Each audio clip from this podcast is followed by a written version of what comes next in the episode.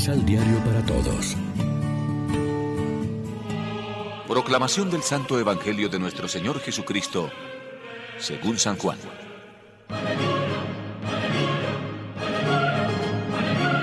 De nuevo estaba allí Juan con dos de sus discípulos. Al ver que Jesús iba pasando, dijo, Ese es el Cordero de Dios. Cuando lo oyeron, esos dos discípulos siguieron a Jesús. Él se volvió y al ver que lo seguían, les preguntó, ¿Qué buscan? Le contestaron, Rabí, ¿dónde vives? Jesús les dijo, Vengan y verán. Fueron y vieron dónde vivía. Eran como las cuatro de la tarde y se quedaron con él el resto del día. Andrés, hermano de Simón Pedro, era uno de los dos que siguieron a Jesús por la palabra de Juan. Andrés fue primero a buscar a su hermano Simón y le dijo, Hemos encontrado al Mesías, al Cristo. Y se lo presentó a Jesús. Jesús miró fijamente a Simón y le dijo, Tú eres Simón, hijo de Juan. Te llamarás Kefas. que quiere decir piedra. Lección Divina. Amigos, ¿qué tal? En este domingo 17 de enero celebramos el segundo domingo del tiempo ordinario en la liturgia, como siempre alimentándonos con el pan de la palabra. En el proceso vocacional que vemos en las lecturas de hoy llama la atención que Dios se sirve de otras personas que ayudan a los destinatarios de su llamamiento. Elí tendrá otros defectos, pero en esta ocasión supo orientar rectamente a Samuel a reconocer la voz de Dios. A Pedro le llegó la noticia de Jesús por medio de su hermano que aseguraba que habían encontrado al Mesías. El que ayuda a otros ha de sentirse intermediario de la vocación, pero no destinatario. Elí no pide al joven Samuel que lo escuche a él, sino a Dios. El bautista no se considera el término del seguimiento, sino que orienta hacia Jesús. Andrés no pide la fe de su hermano para sí, sino para Jesús. Un intermediario debe saber retirarse oportunamente para que las personas encuentren su vocación donde verdaderamente está.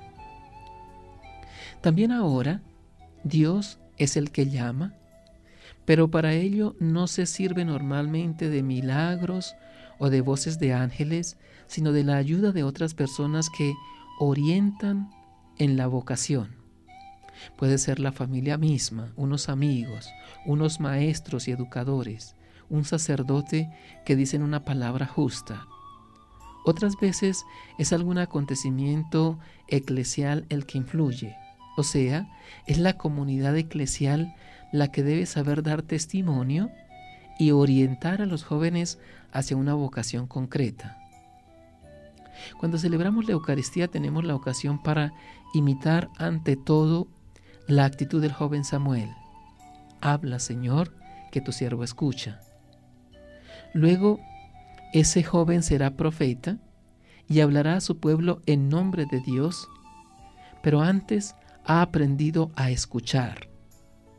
El Maestro y profeta que Dios nos ha enviado, Cristo Jesús, nos irá enseñando sus caminos a lo largo de todo el año.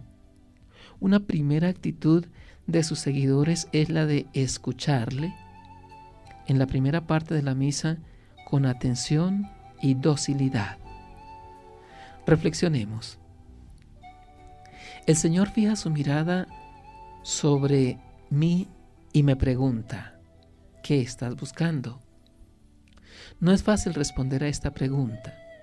Debo bajar al fondo de mi corazón y allí escucharme, medirme, examinarme. ¿Qué busco en realidad? Mis energías, mis deseos, mis sueños, mis bienes, ¿a dónde se dirigen? Oremos juntos. Padre, te doy gracias por haberme dado la presencia de tu Hijo Jesús en las palabras luminosas de este Evangelio.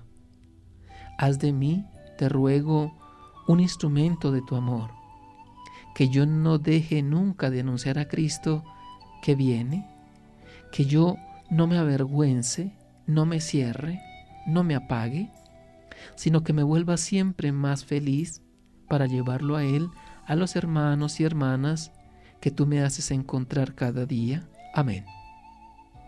María, Reina de los Apóstoles, ruega por nosotros.